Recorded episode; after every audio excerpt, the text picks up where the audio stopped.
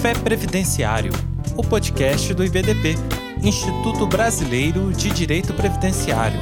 Apresentação: Adriane Bramante.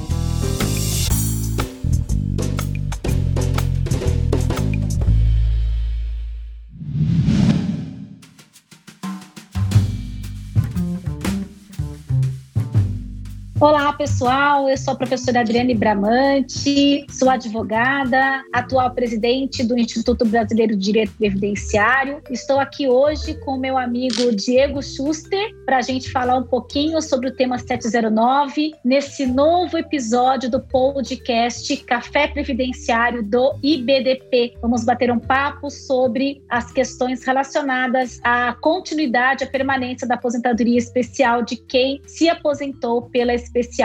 Vamos receber então como nosso convidado hoje, falando aqui comigo, batendo esse papo, nosso amigo Diego Schuster. Bom dia, Diego. Um prazer tê-lo aqui no nosso podcast, nosso Café Previdenciário. Bom dia, Adriane. O prazer é todo meu. Uma alegria fazer parte desse novo projeto do IBDP a ideia de informação matinal, né? Começar bem o dia e agradeço de coração o convite. Nós que agradecemos. Vamos ao bate-papo então tema 709, que foi julgado recentemente pelo Supremo Tribunal Federal, discutiu a constitucionalidade do artigo 57, parágrafo 8 da Lei 8.213 de 91. Segundo o Supremo Tribunal Federal, este artigo é constitucional, ou seja, aquele trabalhador, aquele segurado que se aposenta nas pela aposentadoria especial, que é o chamado Código B46, deverá deixar a sua atividade especial ou pedir a suspensão, na verdade, do seu benefício enquanto continuar nessa atividade. A gente vai falar um pouquinho mais sobre isso, mas eu quero pincelar aqui o que foi o foco, qual foi a tese fixada pelo Supremo Tribunal Federal. Então, o Supremo, isso é indiscutível, é constitucional o artigo, e uma segunda parte deste processo dessa tese fixada estabeleceu que aqueles segurados que tiverem o benefício concedido, por exemplo, por uma ordem judicial, ele deverá receber o benefício retroativo, os efeitos financeiros devem retroagir à data da entrada do requerimento e aquele segurado que continuou na atividade especial após efetivada a implantação do benefício terá o seu pagamento suspenso enquanto se mantiver nessa atividade com exposição a agentes nocivos. É isso mesmo, Diego? O que, que a gente tem para discutir sobre isso? É isso mesmo, Adriane. O STF não deixa dúvidas de que o artigo é constitucional, né? O que gostemos ou não, de certa forma, é importante, pensando agora na DIN, onde se discute a constitucionalidade da idade mínima, do critério de cálculo, com a, a, a reforma da Previdência, né? com a, a emenda constitucional 103 de 2019. Então, o STF confirma que a finalidade do benefício é justamente oferecer possibilidade de prevenção contra danos à saúde e à integridade física. Né? E, e, por outras palavras, não vai ser possível o percipiente de, da, do benefício receber e continuar trabalhando em atividades insalubres, perigosas ou penosas. Fica a dúvida agora em relação ao quem está recebendo o benefício com tutela, tutela antecipada ou tutela específica. Nos embargos, o STF deixa claro que até dia 23 de fevereiro de 2021 não há valores a devolver, né? Não é cabível ação rescisória contra decisões que transitaram em julgado. A questão é quem hoje está recebendo por meio de tutela antecipada, com caráter, com natureza precária. O que fazer? Já se pensou em diferentes soluções possíveis, como o requerimento junto ao INSS de suspensão do benefício, caso a, a, o trabalhador opte em permanecer trabalhando em uma atividade insalubre, pedir para ser intimado com prazo para a opção né, de, de, de permanecer ou, ou se afastar, no entanto, inclusive depois de algumas conversas com a própria Adriane, nos parece que o melhor a se fazer é simplesmente pedir a revogação dessa tutela. Por quê? E pense comigo, para aquele segurado que não foi concedida a tutela, não será considerado permanência ou retorno ao trabalho insalubre o tempo que ele aguardar a efetiva implantação do benefício. Então, nesse caso, a pessoa que está recebendo com tutela antecipada hoje, caso ela venha pedir a suspensão do, do benefício junto ao INSS, ela corre o risco de não receber esse período, durante esse período, após 23 de fevereiro de 2019, os atrasados, né, enquanto perdurar a suspensão do benefício. Por isso se entende que o melhor seria, então, pedir simplesmente a revogação e, nos termos da tese fixada, pedir para que, que, se revogue e que se espere, então, a efetiva implantação do benefício. Assim não se correrá nenhum risco de ter que devolver valores a, a partir do dia 23 de fevereiro, tampouco de não receber os atrasados caso o, o, segurado venha formular um pedido de suspensão do benefício, enquanto que continua, então, ou permanece trabalhando num trabalho insalubre, penoso ou perigoso. Então, nos parece que essa seria num primeiro momento, uma solução adequada. Pedir aquele segurado que pretende continuar trabalhando, permanecer no trabalho insalubre, pedir simplesmente a revogação da tutela, nos exatos termos da tese fixada, ao argumento de que vai esperar a decisão efetiva, a efetiva implantação do benefício. Decisão não mais sujeita a recurso ou reexame necessário. Perfeito. Em relação a, a, esse tema 709, é importante a gente esclarecer também que essa necessidade de pedir a tutela ou de deixar atividade especial foi excetuada recentemente em razão de uma liminar após embargos de declaração da Procuradoria-Geral da República, que pediu, nesse momento de pandemia, que os profissionais da saúde e todos aqueles prestadores de serviço que estão trabalhando na linha de frente do Covid-19 não tenham a necessidade de deixar atividade especial ou de terem a cessação do pagamento, a suspensão do pagamento dos seus benefícios por estarem no trabalho nesse momento em que atuam diretamente na linha de frente aí do Covid-19 nesse momento pandêmico em que nós vivemos. Então, esta decisão, em razão da liminar que foi concedida, inclusive recentemente, aí, essa semana, para que os profissionais da saúde se mantivessem na atividade especial. Então, essa suspensão do benefício, na verdade, está suspensa para os profissionais da saúde enquanto durar esse período de pandemia. É muito importante essa observação, porque nós temos aí segundo a PGR, 22 mil trabalhadores expostos a agentes nocivos, e desses 22 mil, em média, 5 mil trabalhadores são profissionais da saúde trabalhando diretamente na linha de frente aí do Covid. Tomara que continuemos com esses profissionais. Isso agora tem uma, uma ordem judicial, né, uma, uma autorização judicial para que eles sejam mantidos sem prejuízo do pagamento da sua aposentadoria. Outra coisa que a gente precisa relembrar ou, ou, discutir é que, apesar do tema 709 ter tratado de regime geral, ele não está vinculando os servidores públicos de regime próprio. Mesmo assim, eu acredito que alguns regimes próprios vão exigir que os seus servidores públicos deixem atividade especial, porque, muito embora a decisão tenha sido específica para regime geral, o fundo do direito, a questão de fundo desse processo é a exposição aos agentes nocivos. E isso é, acontece nesses segurados, servidores que estão trabalhando, ainda que em outro regime, expostos a agentes agressivos prejudiciais à saúde e à integridade física.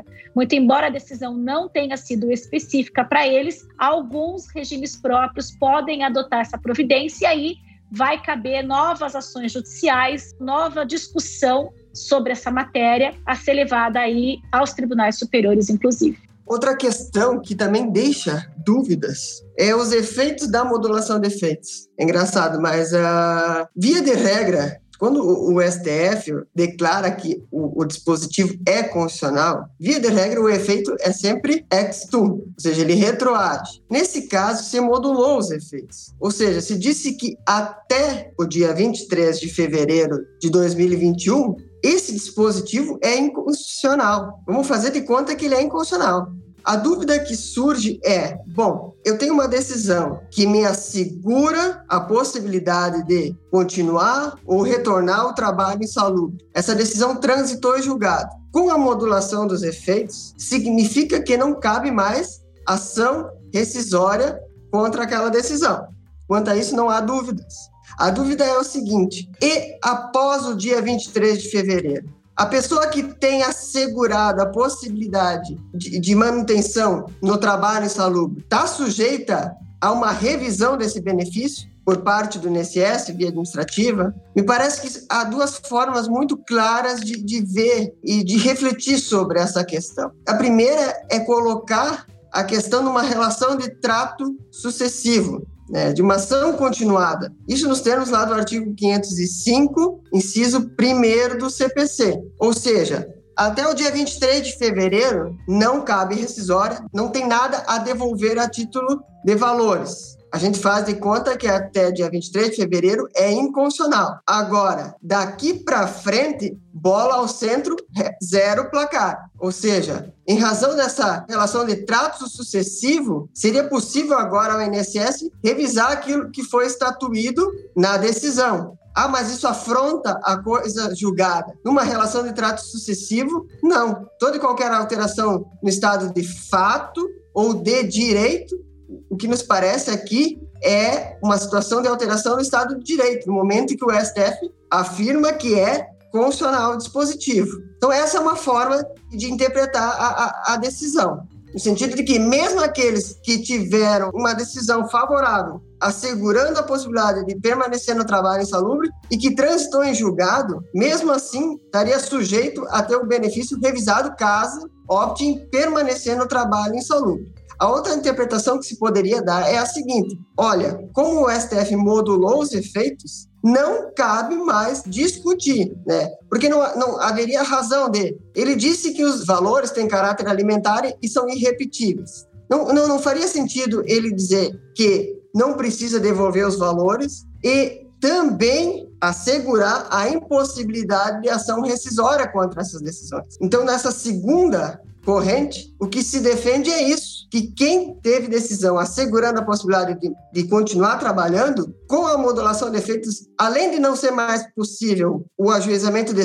ação rescisória por parte do INSS, a esse segurado estaria garantida a possibilidade de continuar trabalhando, ou seja, efeitos para o futuro. Então, há duas formas de se refletir sobre o tema e que gera uma preocupação, porque se concordarmos com essa segunda opção, de que, olha, quem teve a decisão garantindo a possibilidade de ficar trabalhando, a gente vai eh, perceber um trato desigual entre pessoas que tiveram assegurado o direito de permanecer ou continuar e aquelas que não tiveram. Isso muito se discute em matéria tributária, onde pessoas são, uh, são obrigadas a pagar um determinado tributo e outras não. Numa relação de trato sucessivo, isso preocupa. Então, as duas correntes, as duas formas de se interpretar essa decisão são razoáveis e a gente vai esperar como o INSS vai se comportar diante dessa decisão. É, eu concordo com você, Diego. Na minha opinião, eu acho muito frágil, apesar de ter uma decisão transitada em julgado. Eu acredito muito nisso que você disse, que em razão do trato sucessivo, o INSS deve convocar os trabalhadores que continuaram na atividade especial para comprovar que deixaram ou não, e aí vai caber caso a caso comprovar que deixou atividade, que não está mais naquela atividade especial, ou que teve um trânsito em julgado naquele processo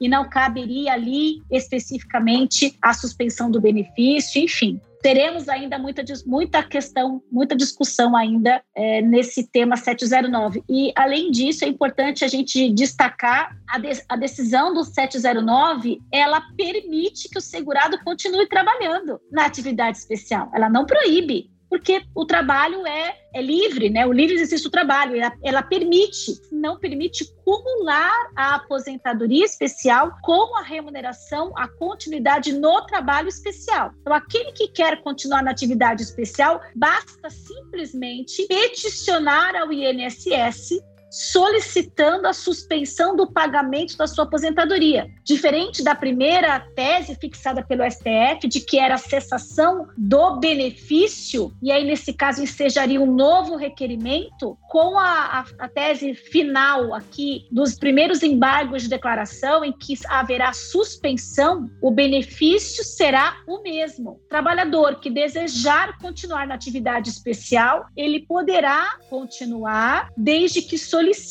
a suspensão do pagamento da sua aposentadoria. Ao final do exercício da sua atividade especial, ele poderá novamente solicitar ao INSS o restabelecimento do mesmo benefício a partir da data da cessação do seu vínculo de emprego em que ele teve exposição aos agentes nocivos. Claro que ele não vai receber esse período em que o benefício ficou suspenso, porque a suspensão é inacumulável, nesse caso, com a remuneração pelo trabalho, né? a aposentadoria seria inacumulável com a remuneração pelo trabalho nesse momento. Então, ele receberia da data do requerimento, comprovando ali que ele deixou a atividade e dali para frente.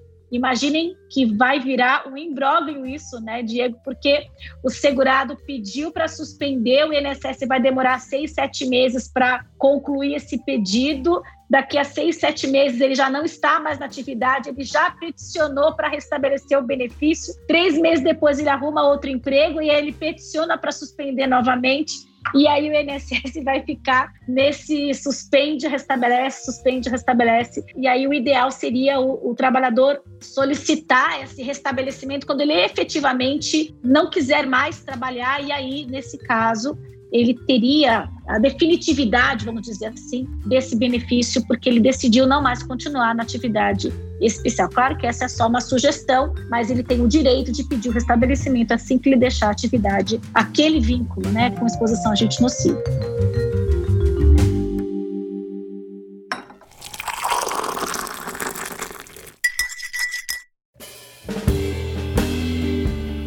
IBDP participou como amicus curiae nesse tema 709. O responsável por esse processo foi o professor Diego Schuster. Nós fizemos as razões de mérito. Eu fiz a sustentação oral na época que nós fizemos a sustentação oral, não estava mais presencial, nós já estávamos em momento de pandemia. O IBDP depois da decisão, como ficaram divergentes alguns pontos, nós entramos com embargos de declaração e inclusive nossos embargos falam da questão da necessidade de modulação dos efeitos em razão da pandemia. Abordamos esse ponto da vulnerabilidade e dos prejuízos de se ter uma decisão como esta com os profissionais da saúde em um momento pandêmico. Então foi bem atuante o IBDP neste processo quando é, realizou aí as suas considerações de razões de mérito pelo IBDP. Finalizamos assim. Eu quero agradecer ao professor Diego pela participação. Diego, muito obrigada. Parabéns aí pela sua atuação. Você é o menino de ouro. Eu falo que ele é o, o nosso Stephen Hawking do direito previdenciário e quero agradecer muito a sua participação aqui no nosso, no nosso podcast. Bom, eu que agradeço, Adriana, pelas palavras, pelo carinho e pela oportunidade sempre de, de fazer parte do IBDP e poder ajudar sempre que possível. Agora, essa questão da, do tema 709, dos embargos, né, da necessidade de, de adequação social mesmo, do momento que a gente está vivendo e de como o direito e essa falta de jeito com a vida real, né, que nos faz, assim, tanto refletir, estudar, trabalhar, como é importante ter esses canais justamente então para que se possa compartilhar um pouco das nossas inquietações, do nosso trabalho, enfim. Obrigado mesmo. Nós agradecemos, obrigada eu. Espero que vocês tenham gostado desse novo episódio do podcast Previdenciário, Café Previdenciário aqui do IBDP. Um grande abraço a todos e até o próximo episódio.